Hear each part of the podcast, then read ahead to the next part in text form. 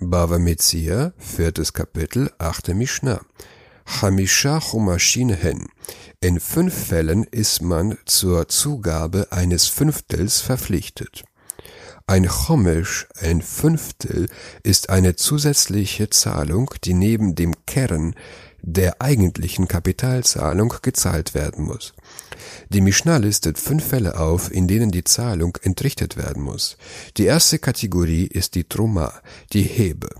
Man muss von der Ernte einen Teil an die Kohanim und an die Leviten abgeben. Ein Nicht-Kohen oder ein Nicht-Levi dürfen die Truma nicht essen. Man muss Truma von seiner Ernte immer abtrennen, sonst darf man von der Ernte nichts essen. Es gibt verschiedene Arten und verschiedene Zeiten von Truma und es gibt sogar einige Mishnah-Traktate darüber. Deshalb werde ich nur das Nötigste erklären und nicht in Einzelheiten gehen. Ha'ochel Truma, wer Hebe ist, ein Nicht-Kohen, der aus Versehen Truma ist, muss dem Kohen die gegessene Truma bezahlen plus ein Fünftel. Utrumat Maaser, wer Zehnthebe ist. Das ist die Truma, die der Levi für den Kohen absondert.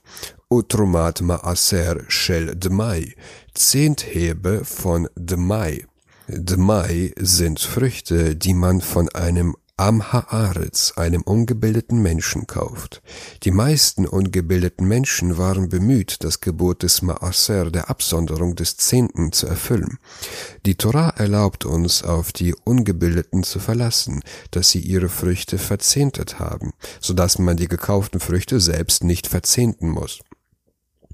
Jedoch haben die Weisen befürchtet, dass kein Maaser abgesondert wurde und haben eine Anordnung erlassen, gekaufte Früchte von Ungebildeten zu verzehnten. Dieser Zehnt heißt Dmai und es gibt sogar einen eigenen Mishnah-Traktat darüber.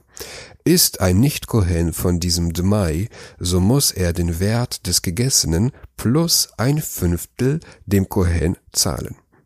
והחלה והביקורים מוסיף חומש. Wer Teighebe oder Erstlinge ist, muss ein Fünftel zugeben. Chala ist die Teighebe. Von jedem Teig wurde für den Kohen ein Stück abgesondert. Dieses heißt auch Truma und darf nur von dem Kohen gegessen werden.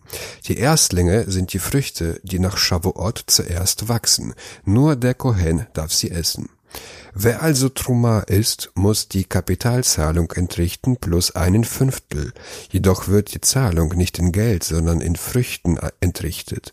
Und diese Früchte haben die gleiche Heiligkeit wie die Früchte, die der Nicht-Kohen gegessen hat. Alle diese aufgelisteten Sachen werden Truma genannt und machen eine Kategorie aus. Die nächste Kategorie handelt, handelt von der Auslösung. הפודה נטעה רבעי ומעשר שני שלו מוסיף חומש. Wer die Früchte seiner vierjährigen Bäume oder seinen zweiten Zehnt auslöst, muss ein Fünftel zugeben. Früchte eines Baumes in den ersten drei Jahren nach seiner Pflanzung dürfen nicht gegessen werden.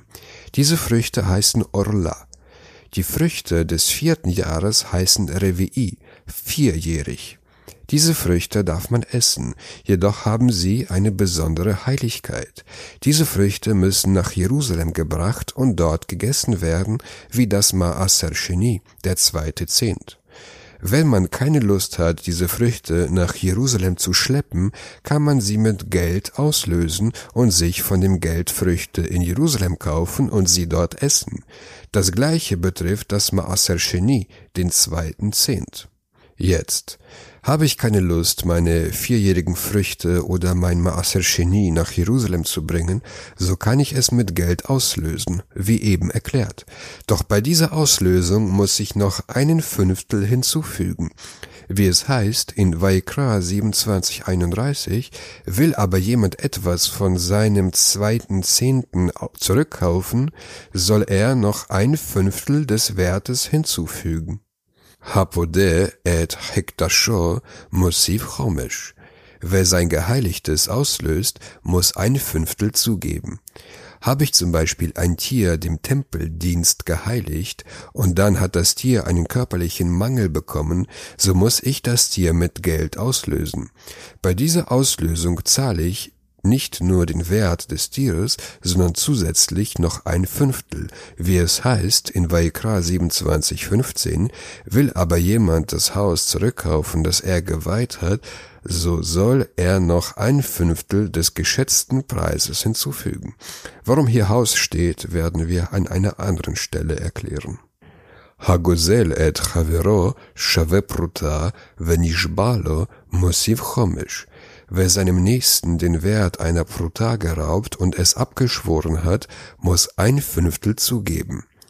Raube ich meinem Freund eine Sache im Wert einer Pruta, das ist ein Cent, und streite den Raub ab, doch später gebe ich den Raub zu, dann muss ich ihm den einen Cent zurückgeben plus ein Fünftel Cent, wie es heißt in Vaikra 5,24, dass um dessen Willen er falsch geschworen hat, er soll aber vollständig zurückerstatten und noch ein Fünftel hinzufügen